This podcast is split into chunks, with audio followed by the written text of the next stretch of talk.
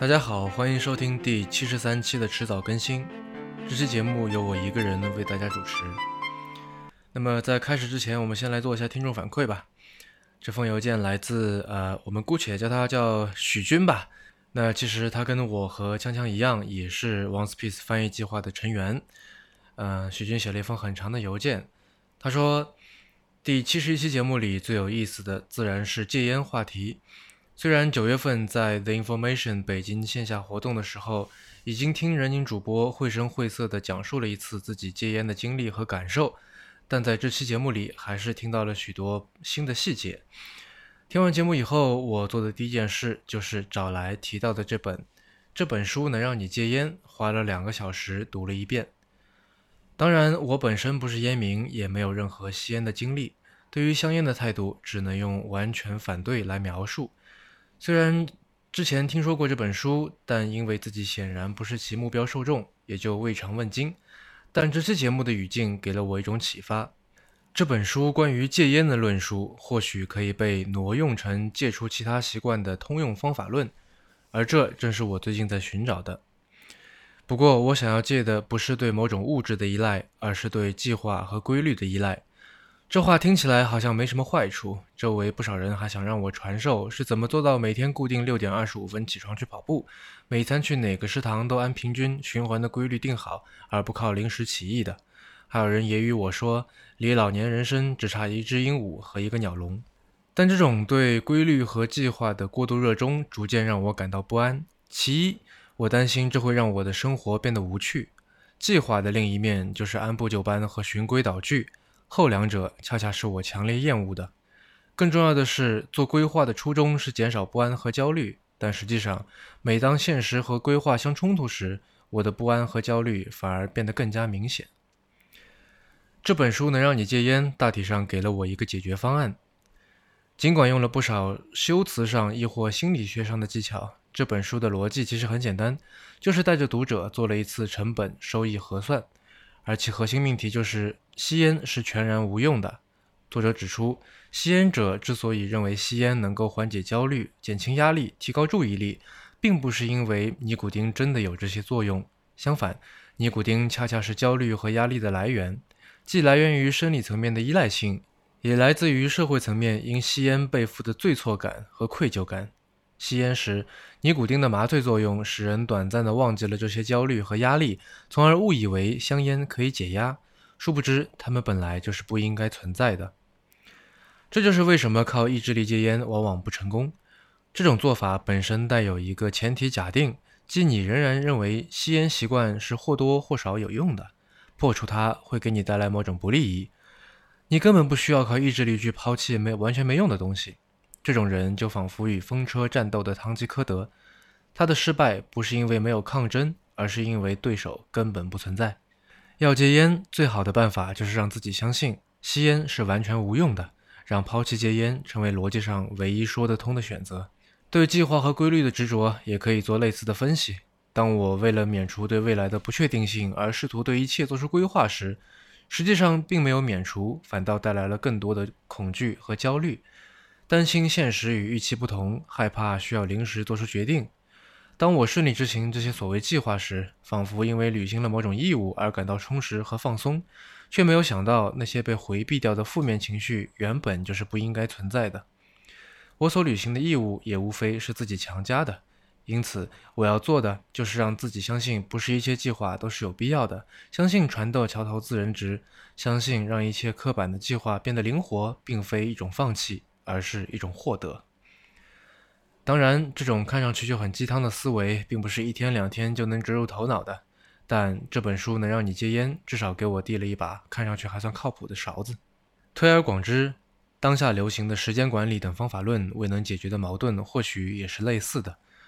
他们宣称能给人们的焦虑和压力送上解药，但到底是真正消消除了这些痛苦，还是像香烟那样？首先增加了这些痛苦，然后再让我们在一次次的打勾中获取消除痛苦的幻觉。我相信时间管理并不能像香烟那样一棍子打死，但在追求效率的路上，我们似乎都不太擅长区分从零到一和从负一到零。最后还是祝节目越办越好。也祝我不久后再次听到迟早过年特别节目的时候，不会再像去年那样，正因生活规划被春节气氛打乱而如坐针毡。嗯，非常感谢许军的来信哈。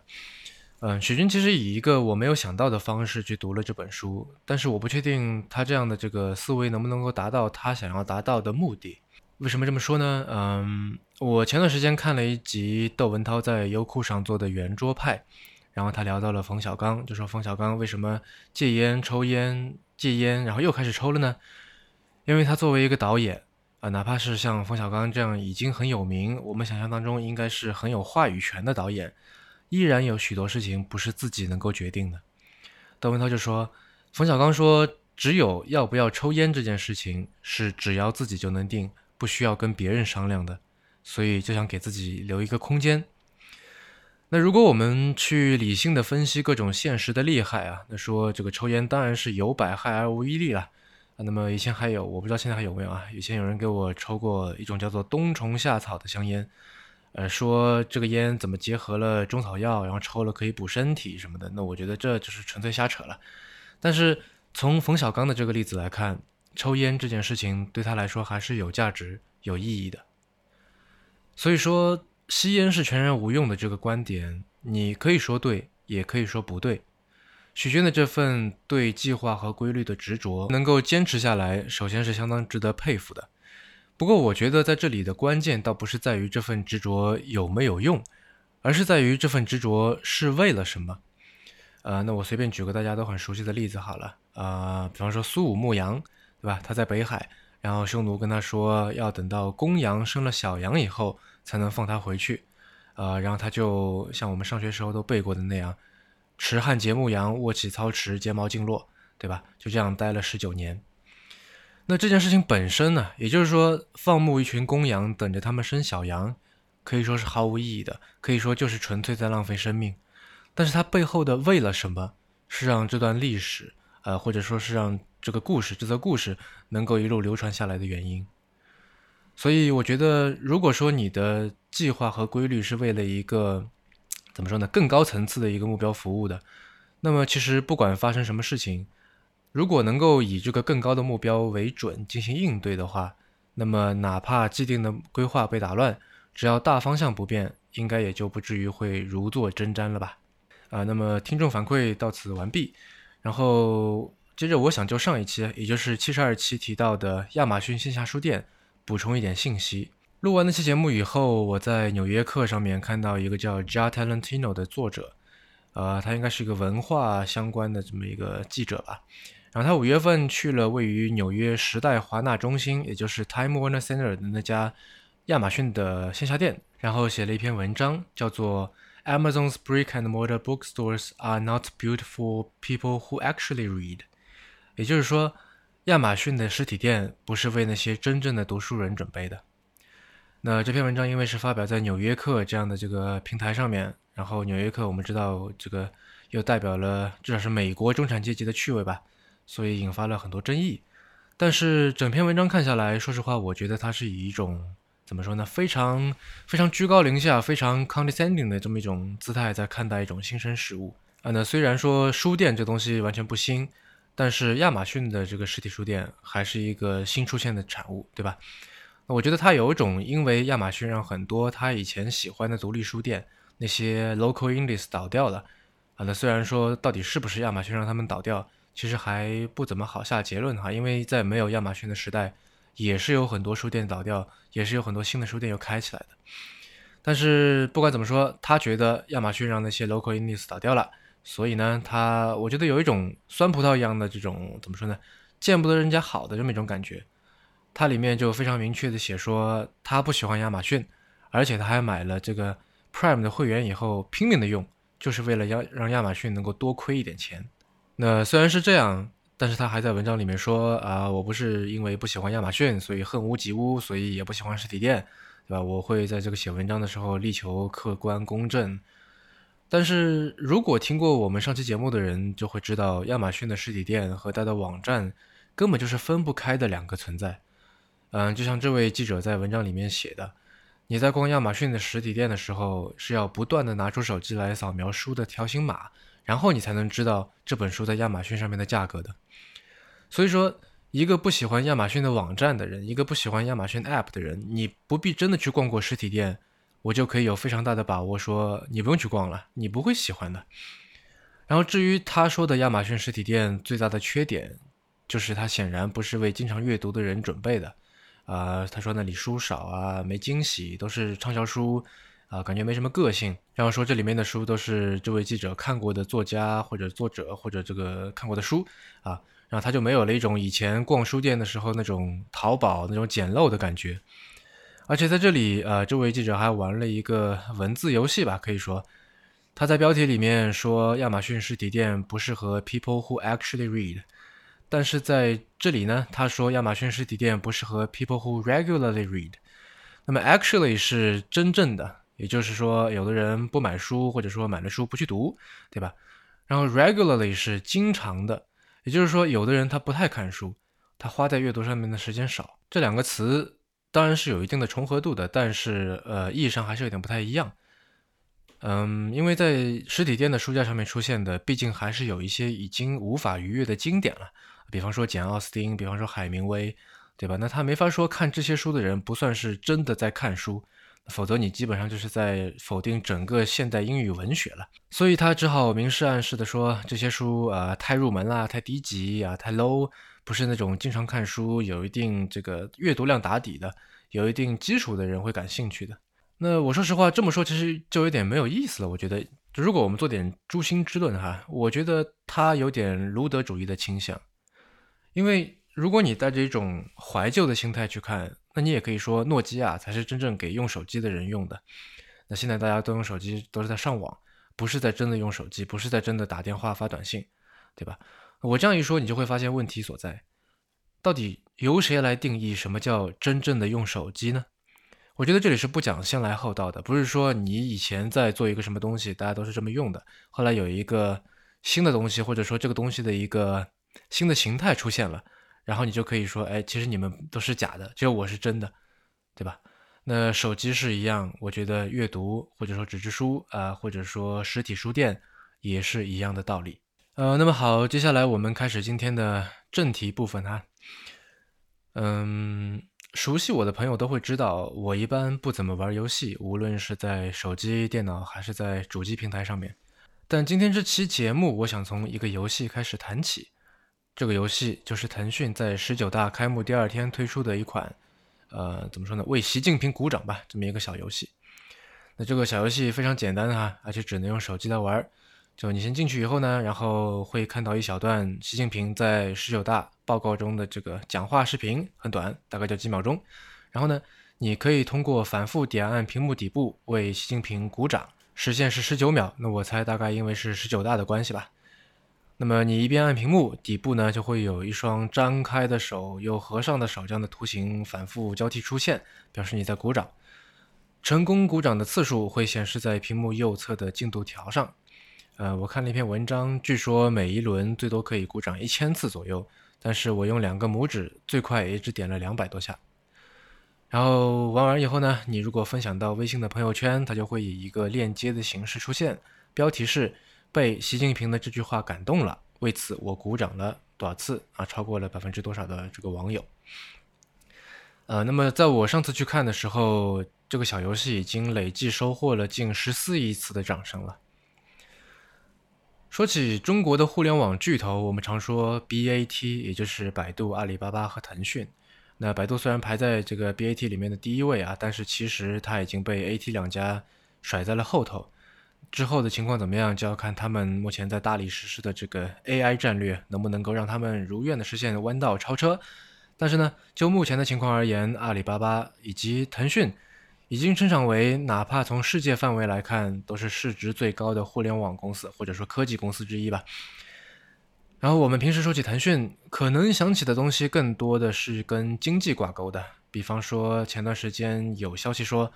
呃，王者荣耀团队发了，我记得是一百二十个月的季度奖金，让大家都非常的羡慕，对吧？但是显然，腾讯也有它非常正直的一面，比方说刚才我提到的这个小游戏。嗯，前几个月南方有一篇报道谈到了腾讯的党建工作的情况。文章透露，腾讯公司党员超过了七千人，约占公司总人数的百分之二十多。然后百分之六十以上的党员都是骨干技术成员，党员人数每年增长近千人。用文章里的话说，就是党员正在成为引领公司发展方向的主力军。那么那篇文章里面也说到，腾讯打造了。他们内部的党建五个一平台，嗯，是哪五个一呢？分别是一本叫做“腾翔”的党刊，就是腾讯的腾，然后飞翔的翔；一个叫“腾讯党员之家”的网站；一个叫“腾讯党委之家”，定期推送党建知识的微信公众号；呃，一部记录腾讯党委发展历程的视频，视频叫做“新路”；还有一个在公司内部的党群服务中心。那么这现象背后的本质，其实我们都应该不陌生，是吧？中宣部副部长孙志军之前在记者会上面说过，文化产品具有意识形态和产品的双重属性，绝不能把市场占有率、收视率、票房和发行量作为统一标准，不能成为市场的奴隶，被市场牵着鼻子走。那这句话我当然很同意了，但有一个问题是说，那应该被谁牵着鼻子走呢？答案会有很多。对吧？比方说这个艺术家的偏好啊，比方说发布渠道的立场啊，等等。但是，就像我在第五十三期迟早更新里提到的，互联网作为一种超级媒体，当然属于所谓的文化战线。我想我在开场的时候提到的那个小游戏，应该就是一个被牵着鼻子走的例子了。那么，之所以这期节目要往这个方向来引啊，是因为我观察到我身边有许多朋友对于政治。或者对于这类事情保持着一种漠不关心，保持着一种或者说犬儒，甚至用现在比较流行的话叫做很丧的这么一种态度，似乎政治跟他们没有关系。技术圈的人讨论的，除去日常生活啊、工作、专业啊方面的话题之外，好像就是一些网上的 meme，或者说二次元动漫游戏，呃，或者这是非常怎么说呢？打引号的务实的赚钱。但是我觉得，如果你是一个会在家熬夜收看 WWDC，或者同样熬夜但是跑出门去参加线下的这个 Google I/O Extended 的活动的人，那我觉得你也应该关心政治，你或者至少你应该对不久前开过的十九大，也就是中国共产党第十九次全国代表大会，报以同样的关注度。如果你关心苹果和谷歌发布什么新产品，是因为你的生活会被这些东西直接影响，那么这段时间发生的种种政治事件，则与你以及与你周围人的未来有着更为密切的关系。十九大聚集了二千二百八十名党代表，代表着身后近九千万名中共党员。在过去的这五年时间里面，习近平用高压反腐、用这个军队体制改革等等的手段，建立了一个以自己为核心的治国小组。嗯，可以说在他身上集中了前两任中国国家领导人难以企及的权利。所以有人说，以前习仲勋比胡耀邦还要右，但是今天习近平比胡锦涛还要左。嗯，这句话是有道理的，尤其是在国内政策上面。但是在外交方面，中国传统的外交策略是比较韬光养晦的，是崇尚呃《三国演义》里面我们都知道，听见韦使君与操耳之后装作变色的刘备的。可是这几年，习近平搞了亚投行，提出了一带一路战略，并且做了很多的落地工作。那么直接跟技术相关的有这个乌镇哈，已经连续好几年举办了世界互联网大会，参会的嘉宾的级别之高，是全世界其他所有那些没有国家力量背书的 Tech Conference 绝对不可能做到的，哪怕是背后有芬兰政府在撑腰的 Slush。那我们知道，在二零一四年的第一届 Slash 的时候，芬兰总理去了，呃，爱沙尼亚总理也去了，然后那个时候正在芬兰做访问的，在十九大刚刚当选成为中央政治局常委的国务院副总理汪洋也去做了一场演讲。但是我看媒体报道上面说，第一届世界互联网大会的时候，组委会邀请了近一百个国家和地区的政要，其他还有国际组织的代表啊，科技企业的高管啊。呃，还有很多相关的专家学者，一共请了一千多个嘉宾。如果没有国家力量，这是绝对做不到的。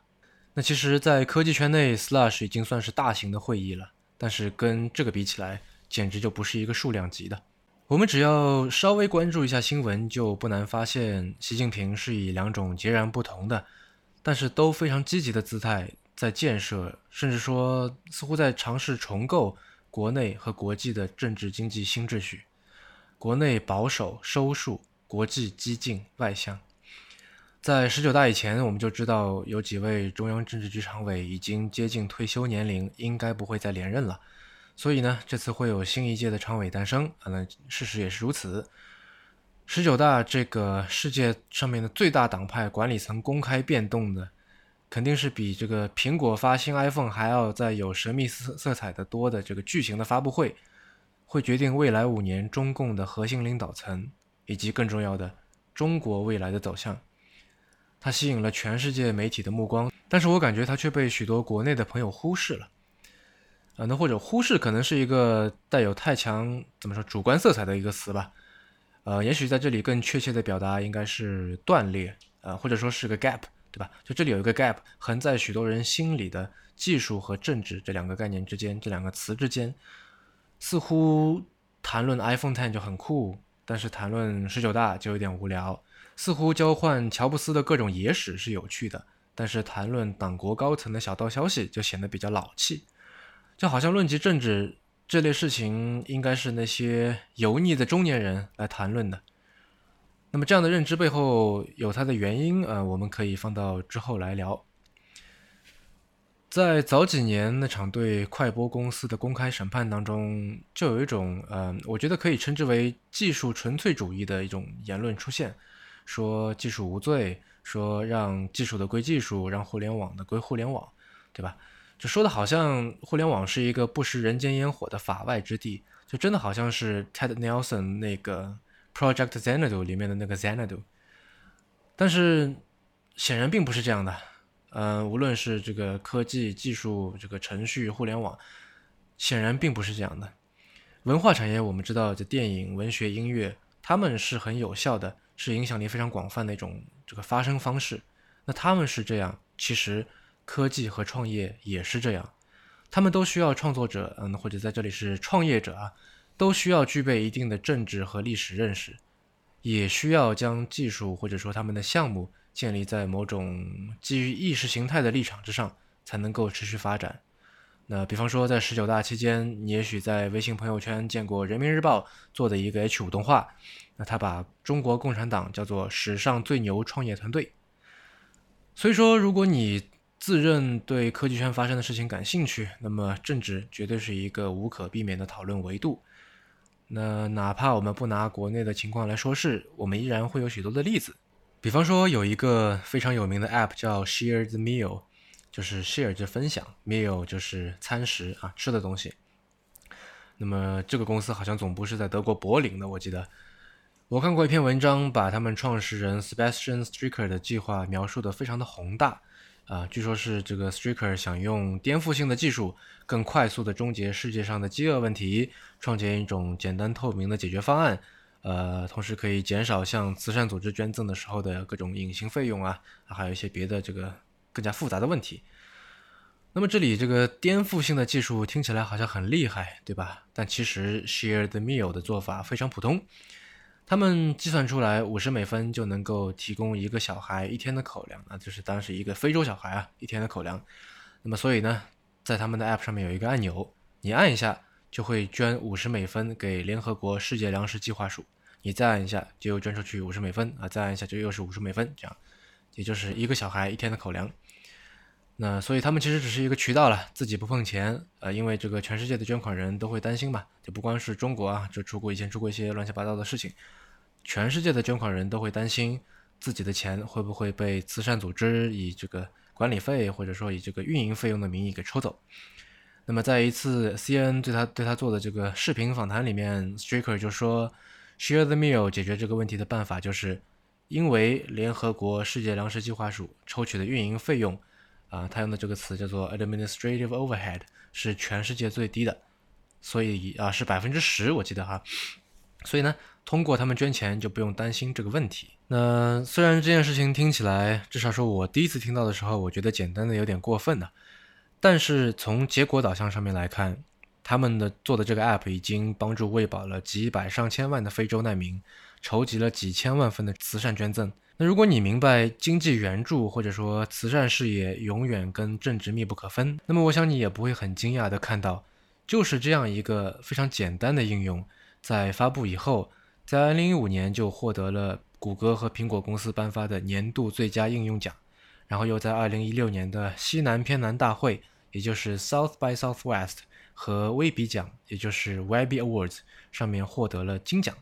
那我相信你应该也能明白。这就是 App 和政治发生关系的一个非常直观的例子。呃，那我们可以再来一个例子哈，我们可以来说说前段时间在台湾讨论的很火的一个问题，那就是台湾政府是否应该介入 PC Home 跟虾皮的电商大战。呃，虾皮可能我们这个在中国大陆的读者都没有听说过哈，它是在二零一五年十月进入台湾市场的，它隶属于新加坡 SEA 集团。那么这个 SEA 集团呢，原来是以一家游戏公司的身份出名的，叫做 Garena。那它其实是东南亚最大的游戏公司，也是东南亚最大的互联网公司。那么这个 Garena 或者说 SEA 集团，它的创始人是华人，叫做 Forest Lee，也就是李晓东。这里其实还有不少故事啊，比方说他们跟早先重金投入赌在共享充电宝这件事情上面的这个聚美优品的 CEO 陈欧也有些瓜葛。以及他们的首席科学家 Albert Young 后来回国，在上海创立了邮件应用 Umail。嗯，但是这些江湖故事我们先按下不表。这里的关键在于，在 SEA 里面，中国大陆的网络巨头，也就是我们在开头提到的，呃，内部有着五个亿工程的这个腾讯，持有百分之三十九点多的股份。虾皮到台湾仅仅花了两年时间，就迅速可以说是攻陷了台湾的电商市场。它的 App 下载量突破了一千万，单月订单量突破了八百万笔。那么这些数字或者说这个速度，也许在 BAT 或者说在许多其他中国互联网公司听来不算是特别的稀奇，但是在台湾，这已经是令人瞠目结舌了。在虾皮进入台湾的时候，呃，或者说在它进入之前吧，台湾的在线拍卖市场就是 Online Auction 这个市场，基本上是由已经做了二十年的 PC Home 旗下的露天拍卖。和雅虎奇摩拍卖瓜分掉的。那虾皮的做法其实我们都不陌生哈，它一开始呢就主打年轻学生，让卖家可以很简单的在手机上面做买卖。这其实就已经跟台湾的网购过去锁定二十五岁以上、锁定 PC 的使用者的这个业态完全的不一样。然后接下来的做法我们也都很熟悉了，比方说补贴用户啊、免运费啊、免手续费啊，嗯，而且它虽然经营的是 C to C 的拍卖哈，一开始。但是呢，它提供的这个服务规格，却跟 B to C 官方商城就是那套差不多哈，就是像淘宝那样的第三方的支付保证，然后卖家可以看到买家的记录，了解买家的这个历史，了解买家的信誉，然后再决定卖不卖。那这些东西，其实，在大陆的电商用户看来，我觉得应该是理所应当的事情了，但在当时，在两年前，在台湾都是首创。那现在虾皮已经不叫虾皮拍卖，而改叫虾皮购物了。顾名思义，一看就是要全面进入电商市场的这么一个姿态。那对于这个情况，PC Home 的董事长张宏志说：“我们正在跟虾皮打仗，这场仗不能输，输了的话，台湾网络与电商产业将沦为外商企业群雄割据主宰的局面。”呃，然后 PC Home 的董事何飞鹏也是城邦媒体集团的 CEO，写了一篇文章。呃，里面有一些类似的话哈。他说，自从网络兴起以来，影响深远的网络平台一向是兵家必争之地。台湾本土网络业者也曾努力过。番薯藤曾经是最受欢迎的搜索引擎，奇摩曾经是最大的入口网站。但在跨国网站大举入侵之后，台湾的网站纷纷撤手不敌。现在台湾最大的搜索引擎平台是谷歌，最大的社群平台是脸书。最大的手机简讯平台是 Line，这些都是跨国公司。台湾的网络产业已沦为跨国公司的殖民地，台湾的网络业者全部要在跨国公司的淫威下苟延残喘。以及他还写道：“面对大陆，我一向认为这是不对等的竞争。大陆的企业在立足大陆之后，都变成了规模庞大的怪物。如果他们要进军台湾市场，所动用的资金。”绝非台湾业者所能抗衡。如果他们用资金的优势打一场资金的消耗战，可以轻易的把所有的台湾业者扫地出门，一举攻占台湾市场。所以，面对陆资，我一向认为要靠政府的力量将陆资拒于门外，隔海峡而治，台湾业者方能免于陆资的不对等竞争。而网站产业就是其中的代表。大陆的腾讯、阿里巴巴都是世界级的公司，他们手里的零钱都足以在台湾掀起血雨腥风。那么这句话里面的逻辑可笑之处，我觉得简直是数都数不过来哈。但是呢，当一位律师向台北地检署告发虾皮隐瞒入资身份之后，中华民国经济部投资审议委员会也表示要求虾皮给出说明。那么这个投审会的一位官员，我记得好像是一个秘书长啊，他说若证实为入资。则最高会依法开罚六十万元，得连续罚，并要求其撤资。其实说到这里，我想到了日本的一个新锐摄影家，叫做赤鲁麻耶。他在前两年拍过一个系列，叫做《Big Baby》，也就是大婴儿。那我觉得他的他的那套作品简直就是台湾互联网产业的写照。那么话说回来了，目前事情还没有定论啊，他们自己的这个经济部和司法部也在为这个事情来回扯皮。但是我们在这里可以顺便说一句哈，如果台湾当局因为这样的原因就把虾米给禁了，我觉得是非常荒谬的。因为 ACA 的股东除了腾讯之外，还有许多东南亚的企业，甚至还有他们台湾的国泰和统一。而且，如果说因为 ACA 的大股东是腾讯，就可以认定 ACA 是所谓的入资公司的话，那么我们知道腾讯有三成股份是在南非的 Naspers 手里面的。那我们是不是可以认认定说，腾讯其实是一家非资公司呢？而且，另外，台湾的电子商务领域其实都没有禁止大陆资本去投资项目。这个我之前跟一个朋友也聊起到过。那么，过去像是淘宝和阿里巴巴都因为这个被查出有入资背景啊，这这个我觉得像是废话一样。他们当然是就已经这么有名了，对吧？但淘宝跟阿里都被这个受过处分，都被罚过款。那他们两家在这个交了罚款以后呢？就重新登记为中资，就这事儿你只要不隐瞒，你登记就可以了。然后他们也是继续在台湾做这个电商生意，所以我觉得这样闹一闹，除了让 PC Home 有失体面，就是显得自己很滑稽之外，我觉得并不会有什么他们所期待的太好的后果吧。那么虽然这个事情显然有点泛政治化的倾向哈，但是听到这里，我觉得应该没有人还会觉得互联网是跟政治无关了吧。那从这件事情延伸开去，我还想说一句，我认为我们目前正在面对着一种相对落后的、有点有点蛮憨的这么一种冷战史观。我觉得这里有一种必须去重建的问题意识，因为无论是海峡的哪一边，我们整体社会都是经历过冷战思维的重度浸泡的，所以说重复一套过往的冷战语汇，在实施起来的时候会非常简单，就会有一种思维惯性，对吧？那比方说，我们比较熟悉的例子就是以《战狼二》为代表的，啊，导向民族主义来对抗美国或者对抗西方帝国主义的这么一种思路。其实这样的做法，我觉得显然是一场非常危险的游戏，它会带来什么样的后果是非常值得关注、非常值得警惕的。甚至说，因为客观来说，对于中国而言，尤其在现在这个崛起阶段，我觉得应该避免激起民众非常强烈的民族主义情绪，那否则。很有可能会因为过度激进而造成国际社会、造成别的国家的不安，造成他们觉得受威胁，从而降低他们对中国的信任。嗯，而且这么干还会给那些想要嗯怎么说呢，想要妖魔化中国的人留下口实。虽然我也知道在这里这个民族主义是一个很好用的工具了，但是其实这个过程带来的结果是比较难逆转的。当有一天我们的政府需要就强硬的外交政策做一些变通的时候，他们会很难向这些已经怎么说呢，已经比较嗨了的这些民众去说服，让他们来接受退让和妥协。那这其实也是为什么我在七十一期里面说，代表民族主义的这个 I 对应的是一个不确定的 X 的未来。那这里有点扯远了。那退一万步来说呢，如果说这样的思维、这样的语汇在今天还能起作用，那么它肯定是无法很好应付明天的互联网技术带来的新的政治文化情境的。我们需要一种新的跟政治打交道的方式。嗯，如果我们进行一些观察的话，会看到类似的方式已经开始萌芽了，或者说已经出现了。但是还没有成型，还没有成气候。我会很快再收回这一点哈。那么现在我先把这个话头往旁边先拐一拐，先来说一个别的事情。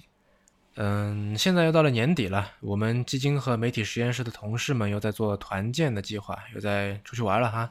那么今年的安排呢，是一波人去泰国曼谷，一波人去日本冲绳。嗯，说实话，我之前对冲绳这个地方没有什么特别明确的概念。所以这几天呢，我看了一些文字资料，看了一些视频纪录片，然后我看了以后才知道，哈，这个地方其实非常的微妙。新加坡媒体集团新传媒，也就是 Media Corp，那它是淡马锡控股的，它做过一个纪录片系列，叫做《分界线》，当中有一集就是讲冲绳的。然后另外 NHK 非常著名的这个《七十二小时计时》这个节目，我也看到有三集是在冲绳拍的。那么分界线那个节目里面就说到说，冲绳虽然只占日本国土的百分之零点六，但是却承担了百分之七十四的在日美军基地。然后美军在那里的这个几十年里面留下了数千起的犯罪记录，当中有非常多是谋杀、强奸之类的重罪。那么因为承担了很多这方面的压力哈，再加上被并入日本的时间相对比较短，那我们这里呃可以稍微说一下冲绳的历史吧。就冲绳呢，它是差不多在。明治维新跟甲午中日海战之后，才算是正式被日本吞并的。那么二战中，这里是非常残酷的战场，还有很多的这个影视作品表现过。那么战后呢，这个地方一直是美国在接管，到七十年代初才又交到日本的手里面。目前看来，说句实话，冲绳其实是被献祭在日美关系这个神龛前面的一个牺牲品。有许多本地人也意识到了这一点。那么，而且传统上面，冲绳的文化和语言其实也跟日本不太一样，所以说冲绳啊，或者说是以前的这个琉球王国，寻求独立的声音一直都存在。但是在分界线里面，他们拍到了，呃，无论是说寻求独立的人，还是说去这个军事基地外面去示威的人，那多半是都是中老年，甚至有好多都已经头发花白了。嗯，然后另外在有一集。七十二小时计时里面，记者跟一个高中即将毕业的学生进行了一小段访谈，我们可以来听听看。バイクでドライブ中だという地元の高校生に出会った。今日は何の日知ってます？米騒動。米騒動。5月15でしょ。今日沖縄の今度復帰の日だ。ああ。 いや知らなかったです知らなかった年はあまあ気にしないじゃないですか高校生とかは高校卒業したら自衛隊行きたいです。自衛隊自衛隊は何でちっちゃい頃から憧れててなりたいな。嗯，刚才那段对话就是说，记者问今天是什么日子，你知不知道？然后高中生抓耳挠腮的想了半天说不上来，而且说了还说错了哈。但其实那天是日本重新接管冲绳的纪念日。然后记者跟他说了，他有点不太好意思，有点局促，但是也有点玩世不恭的说：“那这种事情我们高中生呢，我们年轻人也都不怎么介意啦。”呃，然后记者又问他说：“高中毕业以后想干嘛？”他说：“想参加自卫队，也就是想参军。”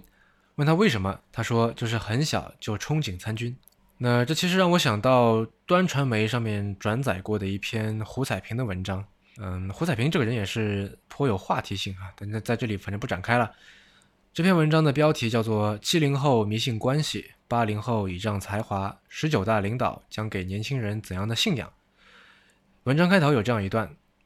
一个人在青年时代的遭遇，往往会奠定他的世界观与信仰。因为那是他在最缺乏资源、最没有积累的条件下，这个社会对他的排序，他的遭遇因此会形成他对大部分世界的想象。那么上面提到的这位冲绳青年，其实就是某种程度上这段话的写照了。他会觉得自卫队很吸引人，我不知道是不是跟日本这两年意识形态逐渐右倾有关系，也不知道他是不是由于长期跟军事人员打交道。然后被同化了啊，因为这个美军基地是冲绳当地第二大的经济来源，所以大多数人的工作或多或少都要跟美军发生关系。那这些反正我都不知道，但是我知道的是，觉得参军很酷，这个结果必然是意识形态导向的，必然是某种政治运动在人们的心智当中逐步形成的。上面那段话让我想到的，还有一个人呢，一个导演，就是拍《如父如子》、拍《海街日记》，还有这个《比海还深》，啊，得过戛纳电影节评委会大奖的市之愈合。那他的年纪实际上跟我的父辈差不多啊，一九六十年代生于东京。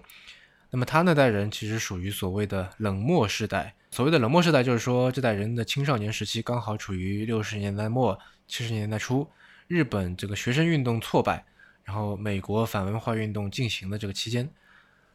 嗯，那么当时这整个弥漫在社会里的失望、虚无、犬儒这种时代氛围，让他们只把关心留给自己，对外界政治冷感了，形成了所谓的这个无气力、无感动、无关心的三无主义。那我记得在某次访谈里面，施之愈和说，他整个青年时代对自己感兴趣，对自身感兴趣，对电影也感兴趣。唯独对社会不感兴趣，他是到后来拍了很多纪录片，拍了整整十年的家庭这个题材，才逐步逐步回归到了对社会话题的讨论。而冷漠时代的这个情况，其实某种程度上跟当代许多中国人的心境，呃，我觉得是类似的。只不过我相信我们还没有这么糟糕，我们还没有对政治彻底的冷感。政治现在已经。这怎么说呢？正在渗透进技术吧，或者说早就已经渗透进了技术了，渗透进了互联网。但是互联网对于政治的渗透，除了发发贴、发发微博，在方式上面还是比较疏离的，比较比较异化、比较 alternative 的。比如说，我们应该都还记得去年的时候，百度贴吧李毅吧的网友，啊，打引号的去出征到蔡英文的 Facebook 页面的这个事件。啊，那当然被那次事件波及的这个不光是蔡英文啊，还有许多新闻机构，比方说什么三立电视台啊、苹果日报啊，啊，我记得好像还有 BBC。那么再有就是今年在香港中文大学的这个民主墙风波。那么这个中大民主墙风波跟上面这个例子类似的点，除了说矛盾的两边都在各说各话，完全没有展开任何的实质性的交流之外，还有一点就是在这两件事情里面，一个线上，一个线下。都大量出现了表情包这种东西。线上呢，表情包出现在了时间轴上面；线下，表情包被打印在一张张的 A4 纸上面，然后这个背后刷上胶水，贴上了民主墙。那这是一个参与政治的新方式。在万有引力之虫博客，这个博客非常推荐大家去读哈。在他的博客上面有一篇关于中大民主墙风波的文章，叫做《虚假的对话》。它里面有这样一段描述，是在对比美美国的这个另类右翼啊，这个 alternative 的右翼跟大陆学生的。他说，另类右翼刚冒头那会儿，看客们也都觉得这帮只会发悲伤青蛙表情包的用户，只是一群乱发脾气的键盘侠，毫无现实杀伤力。直到右翼们走上街头，美国人终于发现，表情包不但不是贫瘠和低幼的表达，反而象征着新的动员方式的出现。正是因为 meme 和贴图背后并没有成熟政治体系的包袱，他们明快的画风被用于快速招募同道，含糊就是深刻，隐喻就是力量。不管大趋势多么令人悲伤，在互联网以量取胜的算法下，斗图相对比战确实更接近政治动员的本质。同样的时间内，图片占据更大的屏幕尺寸，可以在气势上迅速压制对方。那这段话分析的非常到位啊，嗯，也许在未来玩着表情包的这群年轻人会以他们的理念去做一些真正的实事，但是话虽这么说，目前来看发发表情包毕竟已经成了一场娱乐，一场调侃，毕竟跟真正的参与政治，哪怕是进行政治思考，都相差十万八千里。那我们再回到那篇文章的标题啊，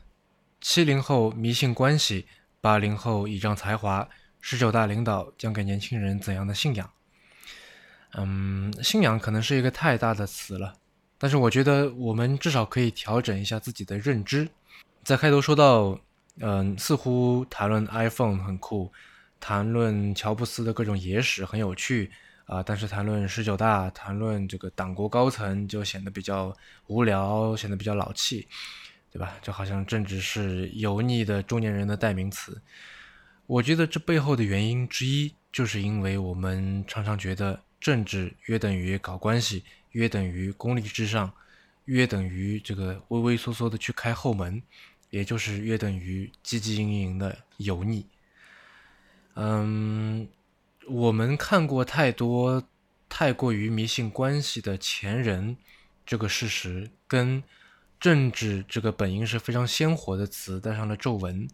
这个事实，这两件事情之间，我觉得是有关系的。但其实政治也是可以是理想主义的，或者说它怎么说呢？它应该是鲜活的，对吧？它应该是火辣辣的。虽然说因为种种原因，此时此刻我们能做的事情的可能性是有天花板的，但我们现在可以做的，至少是寻找或者说产生一种新的去看待政治、去参与政治的方式。那么当然了，这个参与政治不是说要每个人都去当公务员了，而是说我们不要做 big baby，我们至少要有一种开放的心态，思考自己看到的东西，反省自己的行为。那或者说双十一刚过，黑五刚过，对吧？我们至少反省一下自己的消费，以及嗯，关心并且去试图去探明你跟周围环境的关系。嗯，丧作为一种玩笑可以开，但如果当真了，那就我觉得那就有问题了，对吧？在这里认真，你才有可能会赢。呃，那么现在像开始吧这样的众筹平台很火，成就了不少很有意思的项目。我前段时间去杭州的 ADM，呃，也看到了不少特别有朝气的年轻人在这个迸发出很有意思的想法。那这至少说明，而且也提供了一个渠道吧，来让我们看到说，哪怕是个人也可以积极的参与到让这个世界、让这个社会往更好方向走的这个历史进程里面去。呃，那么当然，开始吧不是 Change.org，它能做到的相当有限，但这至少开了一个好头。嗯，我们哈，尤其是身去身处这个科技创投圈的我们，就我们有技术，我们当中有不少人是互联网的原住民，是含着网线长大的，我们对这些东西是热感的，我们可以为一些事情提供促成的条件。嗯，但是这么做的前提，要做成的前提是说，是我们对政治也是热感的，是关心的，是觉得这是我们生活甚至是生命的一部分的。呃，那么请不要写邮件来说哈，谁谁谁做了什么样的事情，结果是一个什么样的下场，来告诉我这些事情。嗯，这些事情我听的不比任何人少。嗯，那你可以说是这个让你觉得不敢去做什么具体的举动，但是我觉得这并不能构成你对政治冷感的理由。我们现在面对的的确是一个乌七八糟的大染缸，但是你闭上眼睛捂起鼻子，并不能让它就此消失。我觉得我们应该直面它，应该观察它，试图从它身上获得一点什么东西，或者说找到一个突破口。那么在这个方面，我觉得政府其实是做的领先于民间的。嗯，比方说习近平是继小平你好之后第一个有官方昵称“习大大”的国家领导。呃，那我这里的意思是说，习大大这当然不是官方的昵称了，它是一个类似好像 William Gibson 的 official unofficial website。对吧？官方版、非官方网站，也许有许多人不知道哈。那 Gibson 虽然是一个科幻作家，但是他在很长一段时间之内对互联网是持一种抗拒的态度的。那所以他虽然一直都没有个人的这个官方网站，但是别人主动给他做了一个，那么他又忍不住经常去看。那个网站就是他的 official unofficial website。啊，那么“习大大”这个词虽然说官方这个。没有明确承认，但是显然是受到默许的哈。因为如果说官方不喜欢这个说法，他肯定流传不开来，肯定进不了主流媒体。就比方说之前无法搜索，但是现在好像又已经恢复了的这个小熊维尼，那在这里就我就不展开了。我这里不是想刻意的进行二元对立的比较啊，但是同样程度的了解和观察，我觉得从民间的角度来看，其实有许多人是做的不够的。那其实我不想在节目里面搞得好像说教一样哈。但我们真的不应该妄自菲薄，觉得有些事情不应该我去做，啊，有些事情太过于虚无缥缈，有些事情太难。其实有很多事情是我们可以去做的，我们应该为此而抱有使命感。嗯，我在这里不想给出具体的这个论述哈，也其实也没法给出具体的论述，因为大家的诉求肯定会有不一样嘛。嗯，但我可以举一个实际的例子。嗯，我有一个朋友，呃，具呃，回头可以找他来录一期节目啊，他也是很有意思的人。那么他在浙江的温州跟政府合作做民间智库，参与政策的制定啊，这个帮政府来做参考等等。那我觉得这就很好，对吧？嗯，另外还有一点是涉涉及到这个大方向的，我也可以来说一说，那就是我鼓励大家都去研究一下设计，无论是平面设计、工业设计，还是说对流程体验，甚至说一套制度的设计，因为无论什么设计，它的基础始终都是对人性的洞察。嗯，英文里有一句谚语说，如果你拿着一个锤子，那你看什么都是钉子，都想去敲一敲。那其实设计就是这样一把锤子。这也是为什么我每期都会说，迟早更新是一档探讨科技、商业、设计和生活之间混沌关系的播客节目。而同样的，如果你拿着的锤子是一种一种犬儒的，或者说是抱着敌意的，那再或者说是一种消极的态度的话，那么你看什么也都会是这样这个样子的。嗯，比方说从前年，也就是二零一五年。嗯，上海市经信委就开始做一个叫做苏打数据创新平台的东西，然后他还办了一个叫上海开放数据应用大赛的一个比赛，它的口号叫做解锁数据能量，重创城市智慧。那么这个苏打数据创新平台的苏打就是 S O D A，就是 Shanghai Open Data Apps。那么在这个平台上面呢，集合了上海市水务、环保、公安、工商。呃，食品药品监督管理、气象、交通等等各个局办的各种数据，然后摩拜单车也提供了一部分的数据。呃，那么虽然每个门类里面开放的数据程度不一样哈，比方说这个环保的 AQI 数据本来就可以查得到，呃，然后还有什么水务的管网水质监测，那它甚至还有一些看起来比较敏感的数据，比方说出警，对吧？就是警察出动的这个数据。呃，包括分局的名称、接警时间、出警时间、出警事由等等。那么这整个大赛呢，就是说要你用数据，那当然是包括但不限于政府给出的那些了，来针对一些痛点议题，而且议题也是这个大赛给出的，来想点子、开发应用、竞争最后的奖金。嗯，在今年两会期间参加上海代表团审议工作的时候，习近平说，城市管理应该像绣花一样精细。那么，于是今年第三届的主题就是数据与城市管理。那虽然如果你用消极的目光去观察这个活动，当然存在着很多的问题啊。呃，比方说这个为什么今年的主题就是跟城市管理有关，对吧？或者说这个参加比赛的这些过去几届的这个应用的这个落地，对吧？但是整体来说，这还是一件非常不错的事情。我觉得是一种鼓励民间去理解并且。嗯，参与解决社会政治问题的这么一种姿态吧。那么顺便说一句的是，今年的报名时间早就已经过了哈。如果我们的听众有兴趣，明年可以参加一下。那或者说你也可以在你的城市发起类似的呼吁，让更多人能够参与进来。因为这个活动也不只是上海本地的这个团队才可以参与啊，全国都可以。啊，那么当然了，你也可以从了解什么是经信委啊，它是一个什么样的机关单位。有着什么样的职能分工，有着什么样的历史严格开始？嗯，我们不要把搞不清楚政府机构设置当成是一种一种无邪，我觉得这应该是一种无知。那说了这么多，这好像是我们最长的一期单口节目了吧？其实做这期节目之前，我犹豫了很久。嗯，一个是这也许会给迟早更新或者我们基金带来一些不必要的阻力；第二个是我觉得。其实我刚才说的很多东西，其实都属于常识，对吧？但是常识是不是就没有说的必要了呢？呃，很久以前有一本书就叫做《常识》啊，《Common Sense》，是两百多年前宣传美国独立的一本小册子，它甚至都很难被叫做一本书哈。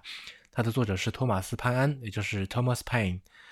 那这本书当时非常非常的火，到处都有人在看。按照当时殖民地里两百五十万左右的人口，如果我们就按照比例来看的话，这本书是美国历史上卖的最好的书，也就是说是按照人口比例来看的话，是最多人看的一本书。呃，那么在美国革命的开始啊，这本书的流传让许多人坚定起了独立的信念，而且这本书其实到今天都还有在继续印刷出版。呃，然后出于对这本书的致敬吧，可以说是，那么几年前梁文道也出了一本书，标题一模一样，也叫做《常识》。所以常识，我觉得也应该来说一说，对吧？或者说。正因为它是常识，才应该来时不时的说一说、提一提。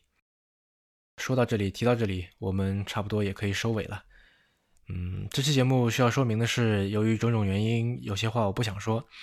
我只能像踩钢丝绳一样的，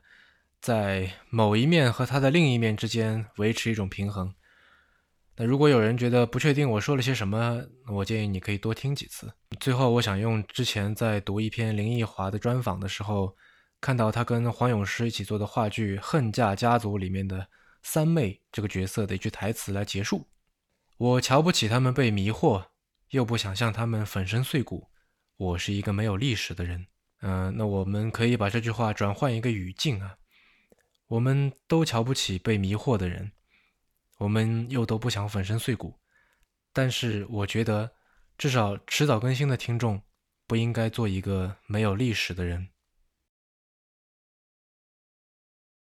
您刚刚收听的是迟早更新的第七十三期，这是一档探讨科技、商业、设计和生活之间混沌关系的播客节目，也是风险基金 Once Ventures 关于热情、趣味和好奇心的音频记录。我们鼓励您与我们进行交流。我们的新浪微博 ID 是迟早更新，电子邮箱是 embrace at weareones.com，拼法是 e m b r a c e at w e a r e o n e s 点 c o m。那我们鼓励您写邮件过来哈。如果您想要访问迟早更新的网站，可以在浏览器的地址栏输入邮箱的后缀，在网页的导航栏中就可以找到迟早更新的网站链接。我们为每一期节目都准备了延伸阅读，希望您善加利用。呃，如果您喜欢我们的节目，可以在各大音频平台和泛用型播客客户端搜索“迟早更新”进行订阅收听。我们希望通过这档播客，能让熟悉的事物变得新鲜，让新鲜的事物变得熟悉。下期再见。